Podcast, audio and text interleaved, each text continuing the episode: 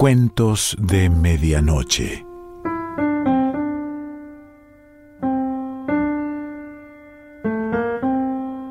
El cuento de hoy se titula Proceso de idolatría y pertenece a Dino Buzzati.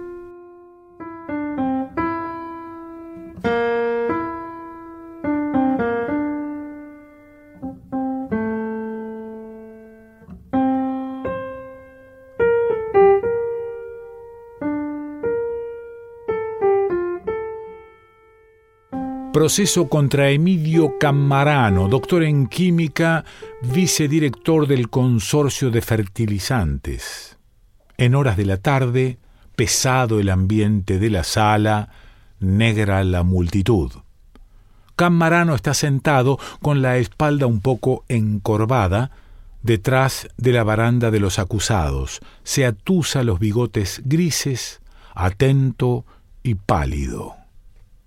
El presidente tiene la cabeza robusta, de color púrpura, y la boca hecha de tal modo que siempre parece sonreír. Por este motivo, hasta los acusados más astutos se confunden cuando él los interroga. Ahora lee los documentos de la acusación.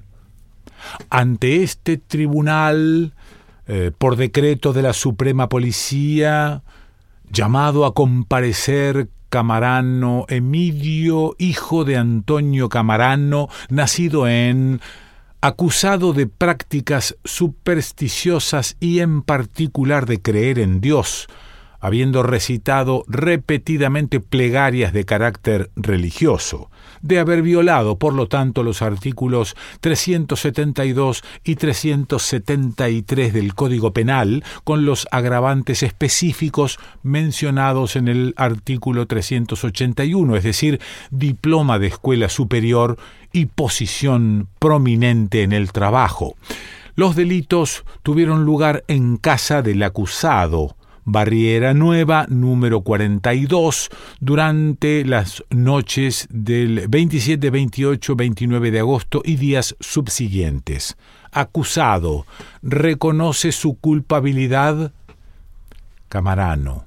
No, rechazo la acusación. Fiscal. Desearía preguntar si el acusado desempeña actividades docentes en el Instituto Profesional de Química. Camarano. Desde hace cuatro años se me ha confiado la cátedra de química inorgánica. Fiscal. Hago notar que la posición de docente en una escuela pública implica en la acusación el agravante específico mencionado en el artículo 382 que prevé, entre otras cosas, la pérdida de derechos civiles. Solicito, por lo tanto, que este agravante sea inscrito en la acusación consideren los jurados este aspecto especialmente infame del delito. La superstición es un atentado contra la comunidad, cuando lo cometen aquellos en cuyas manos está confiada la instrucción de los jóvenes. Defensor. Me opongo al pedido. Los testimonios de los alumnos excluyen la posibilidad por parte de Camarano de cualquier forma, por rudimentaria que sea, de propaganda religiosa. Nunca dijo una palabra, una alusión. Fiscal. Pido que se aplique la ley al pie de la letra. Presidente. El pedido de la acusación es aceptado. ¿Desea hacer alguna observación el acusado? Camarano. Ninguna. Salvo que me declaro inocente. Siguen los testigos. El guardia cívico Lampresti declara que, habiendo sido encargado de vigilar en horas de la noche el depósito de mercaderías de Barriera Nueva desde lo alto del puente, divisó por casualidad en una habitación del inmueble número 42 a un hombre arrodillado en el suelo. Presidente, ¿lo vio a simple vista? Lampresti. No, por medio del larga vista reglamentario. Presidente. ¿En qué posición tenía las manos el acusado? Lampresti. No puedo especificarlo porque me daba la espalda. Agregó que, sintiendo curiosidad, observó detenidamente al desconocido que permaneció inmóvil durante más de treinta minutos. Luego se levantó y se sentó frente a un escritorio. Durante las noches subsiguientes, Lampresti vio repetirse la misma escena. También el guardia cívico Tai, por el llamado, vio al hombre arrodillado. El 30 de agosto, como hacía mal tiempo, la ventana estaba cerrada y no se podía ver nada. Pero días después, Camarano fue sorprendido cuatro veces más en la misma actitud sospechosa. Informada la policía, los agentes no pudieron verificar la denuncia porque en el interín había empezado a hacer frío y la ventana permanecía constantemente cerrada. Presidente, ¿Admite el acusado los hechos atestiguados por Lampresti? Camarano. Los admito, pero no creo que arrodillarse en el suelo constituya un delito. Estaba consultando unos volúmenes que se encuentran en el estante más bajo de la biblioteca. Me había arrodillado por comodidad, sencillamente, para no tener que agacharme a cada instante. Presidente, en ese caso el testigo lo habría visto moverse. Declara en cambio que todas las veces permaneció en la inmovilidad más absoluta. Defensor, quisiera preguntar si los informes de la policía confirman la presencia de la biblioteca en el lugar indicado por Camarano.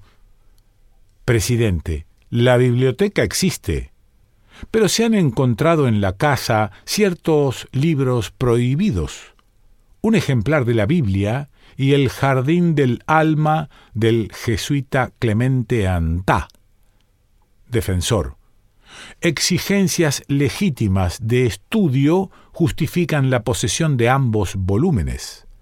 Más bien parece un deber para aquellos que han llegado a los niveles más altos de la cultura documentarse sobre las insidias de las supersticiones. Fiscal. Para que la tesis resultara admisible, se requeriría que el decreto sobre censura previera una exención semejante, lo que no ocurre, señor presidente. Solicito que Camarano sea también juzgado por la posesión de libros prohibidos. Presidente, ¿podría el acusado rendir cuentas de la posesión de los dos libros mencionados? Camarano Ignoraba su existencia. La policía los encontró en el fondo de una casa antigua, junto con los papeles personales de mi difunto padre. Fiscal. El hecho de conservar como objetos de interés sagrado artículos que pertenecieron a los parientes difuntos denota, a mi entender, aunque solo sea como indicio corroborador, una tendencia específica a las creencias supersticiosas. Una visión sanamente materialista del mundo excluye las idolatrías de ese tipo. Presidente. A la espera de verificación, el pedido de la acusación es denegado. Siguen los testigos por la acusación. Rodrigo Poppi, asistente y criado de Camarano, y Rosita Camarano, hija del acusado. Poppy declara que Camarano se encerraba a menudo con llave en su estudio. Habiéndolo espiado una noche por el ojo de la cerradura, lo vio arrodillado delante de la biblioteca con las manos juntas. Defensor. ¿Es posible que Camarano, en vez de rezar, estuviera leyendo un libro de pequeñas dimensiones sostenido en las palmas de las manos? Poppy. No se puede excluir la posibilidad. Fiscal. ¿El testigo considera verosímil esta hipótesis? Poppy. La considero admisible. Presidente. ¿Admite el acusado los hechos citados por el testigo? Camarano. Los confirmo. Aunque no puedo recordarlo con precisión, creo que en esos momentos consultaba el manual técnico titulado Vademecum del ingeniero. Es un librito minúsculo que cabe en el hueco de la mano. Fiscal. Hago notar que en el curso del registro de la casa no se encontró dicho volumen en la mencionada biblioteca, sino en otra habitación, cubierto por una capa notable de polvo, señal de que no había sido consultado durante mucho tiempo. Camarano. Mi casa es muy antigua, bastan pocas horas para que se forme una capa de polvo, y que el manual haya pasado de un cuarto a otro es muy natural. Lo consulto cotidianamente se pasa al interrogatorio de Rosita Camarano. Fiscal. Señorita, para evitar malentendidos, le ruego que conteste sencillamente sí o no, suprimiendo todo comentario. ¿Entendido? Sí, señor. Dígame entonces, ¿le consta a usted que su padre se dedica a prácticas religiosas? No. ¿Lo ha visto alguna vez arrodillado? No. Defensor. ¿Ni siquiera cuando buscaba algún libro en los estantes inferiores de la biblioteca? Rosita. Entonces sí, naturalmente.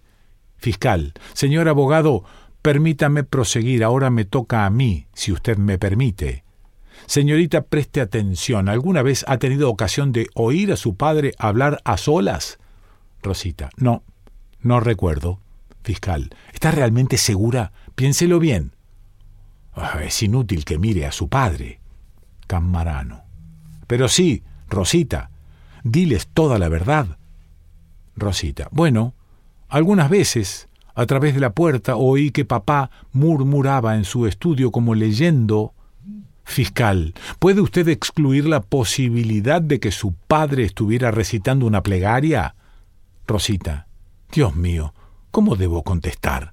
Fiscal, responda sí o no. ¿Puede usted excluir esa posibilidad? Rosita. No. Presidente. ¿Admite el acusado los hechos citados?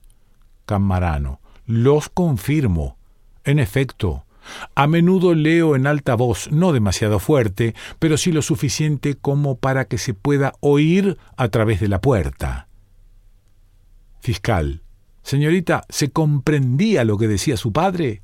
Rosita. No.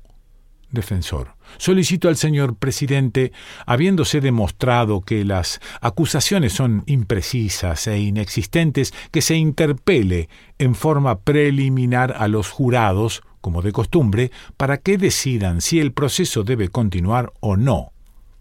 Fiscal. Apoyo el pedido de la defensa al preguntarles el presidente si consideran que ya se ha aprobado la culpabilidad, seis jurados sobre nueve responden que no.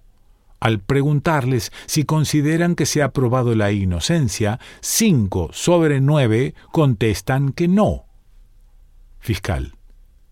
Señor presidente, me declaro dispuesto a retirar la acusación siempre que el acusado se someta a la prueba de la denegación, tal como la prevé la jurisprudencia.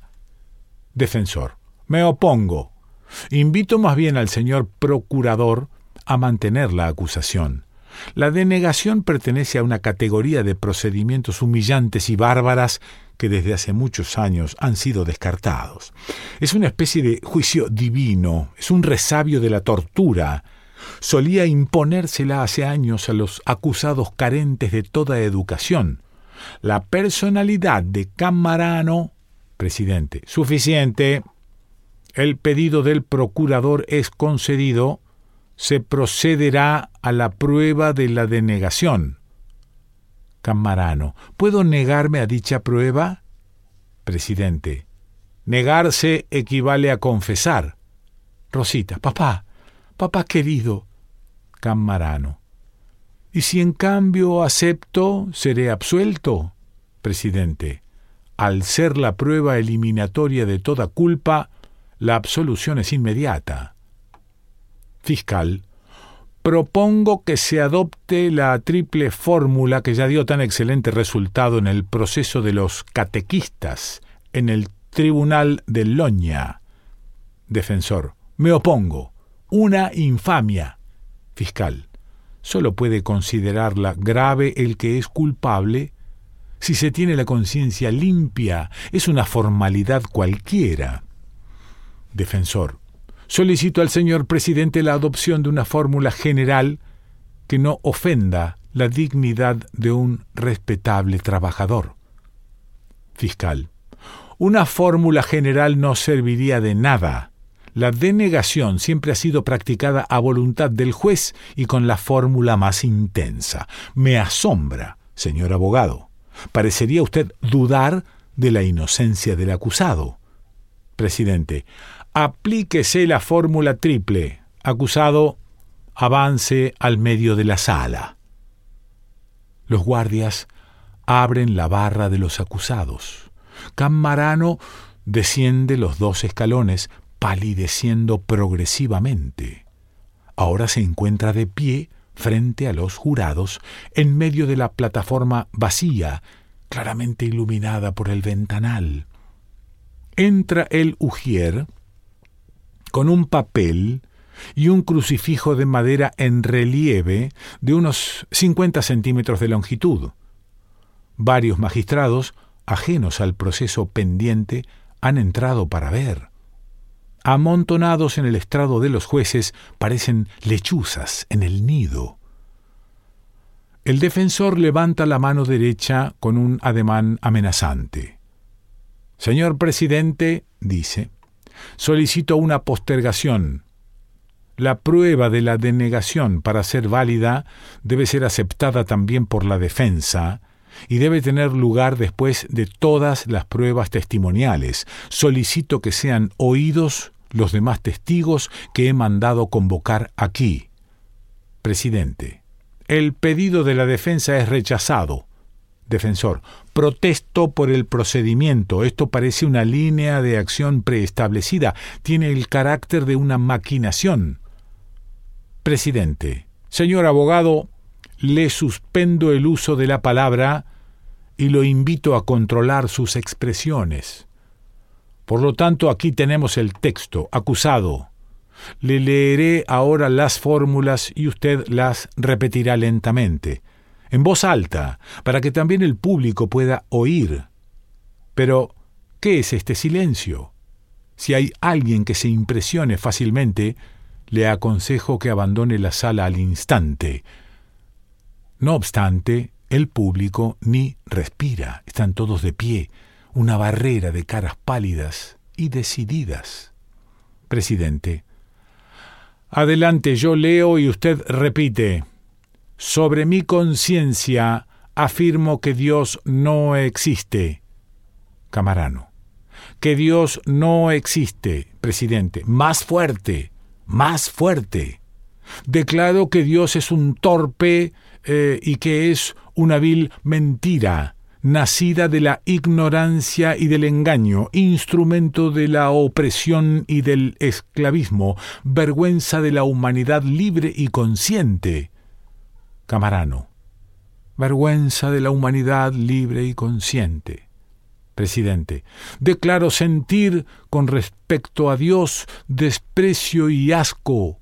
Camarano, desprecio y asco. Presidente, y ahora pasamos a la segunda prueba. En desafío de eso que no existe, impreco la maldición de Dios sobre mi familia. Camarano, sobre mi familia. Presidente, e invito a Dios a que haga caer sobre mi hija los males más dolorosos e inmundos. Adelante, ¿tiene miedo? Por lo tanto, ¿usted cree? Rosita. Ánimo, papá. Repítelo, Camarano. Más dolorosos e inmundos. Presidente. Y ahora la tercera prueba. Ujier, arroje el crucifijo a los pies del acusado y corra las cortinas que está oscureciendo. Cae el crucifijo sobre el piso con un golpe seco. Camarano lo mira espantado. Presidente, leyendo. El acusado debe luego escupir sobre el crucifijo y gritando la palabra perro, pisotear el simulacro con los talones hasta desfigurarlo.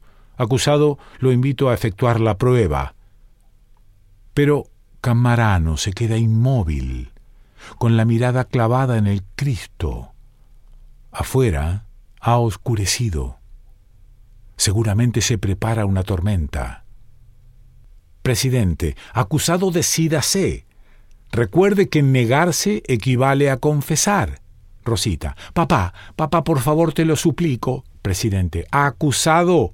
Le quedan tres minutos. Pero Camarano levanta la cabeza sacudiéndola y mira de frente al presidente. Canallas, dice inesperadamente. Canallas. Prefiero confesar. Fiscal, ¿oyes? El acusado confiesa. Lo hemos desenmascarado. Presidente, no se atrevió. Por lo tanto es un idólatra peligroso, una serpiente inmunda. Acusado confiese entonces, ¿es verdad que rezaba a Dios? Camarano. ¿Rezaba? Sí, rezaba. Fiscal, explíquese entonces, cuente cómo eran sus plegarias. Camarano cae de rodillas, besa los pies del Cristo, une las manos, su voz exasperada repite Rezaba, rezaba, así, jueces del infierno, decía Dios, te suplico, líbranos de esta esclavitud, haz que volvamos a ser libres. Una ráfaga repentina de viento. El ventanal se abre con un silbido. La ráfaga entra en la sala dispersando los papeles. Fiscal. Terminemos con esta vergüenza, señor presidente. Lo invito a intervenir. Pero una sombra horrenda en forma de cono entra ahora en la sala y la oscurece. Enorme. Camarano decía, Dios, por piedad, sálvanos, confunde a tus enemigos. Presidente, se suspende la audiencia, guardias, llévense al acusado. Pero un grito profundo de terror estalla entonces en el público. No, no, invocan, tendiendo las manos. Cae uno de rodillas, luego otro y otro. Las puertas se abren precipitadamente ante la multitud en fuga. El cielo se desgarra en un trueno. Vuelve a oírse la voz de Camarano. Dios del cielo y de la tierra, priva de la luz de la vista a los que te persiguen, hazlos perecer. Caen aluviones de agua sobre los bancos. La sombra ha llegado a los rincones, pesada como una capa de arena. El tintero volcado se derrama desde el pupitre del presidente, trazando sobre la madera cifras incomprensibles. El público, en el fondo de la sala, gime, caídos unos sobre otros, sollozan miserablemente. Los guardias han huido. Fiscal, es una revuelta. Socorro. Pero el viento lo circunda lo envuelve, le envuelve la cara con la toga, el presidente ha retrocedido. Está de espaldas contra la pared, tiende las manos hacia adelante, manotea como para defenderse de alguien. ¿Quién ha cerrado las ventanas? grita. ¿Quién nos ha dejado a oscuras? Enciendan la luz.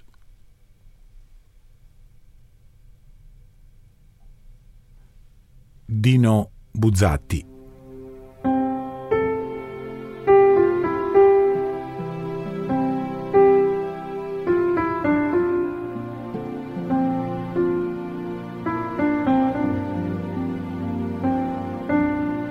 Cuentos de Medianoche.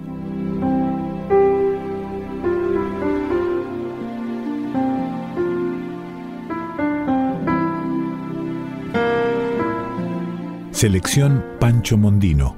Idea y lectura Quique Pessoa.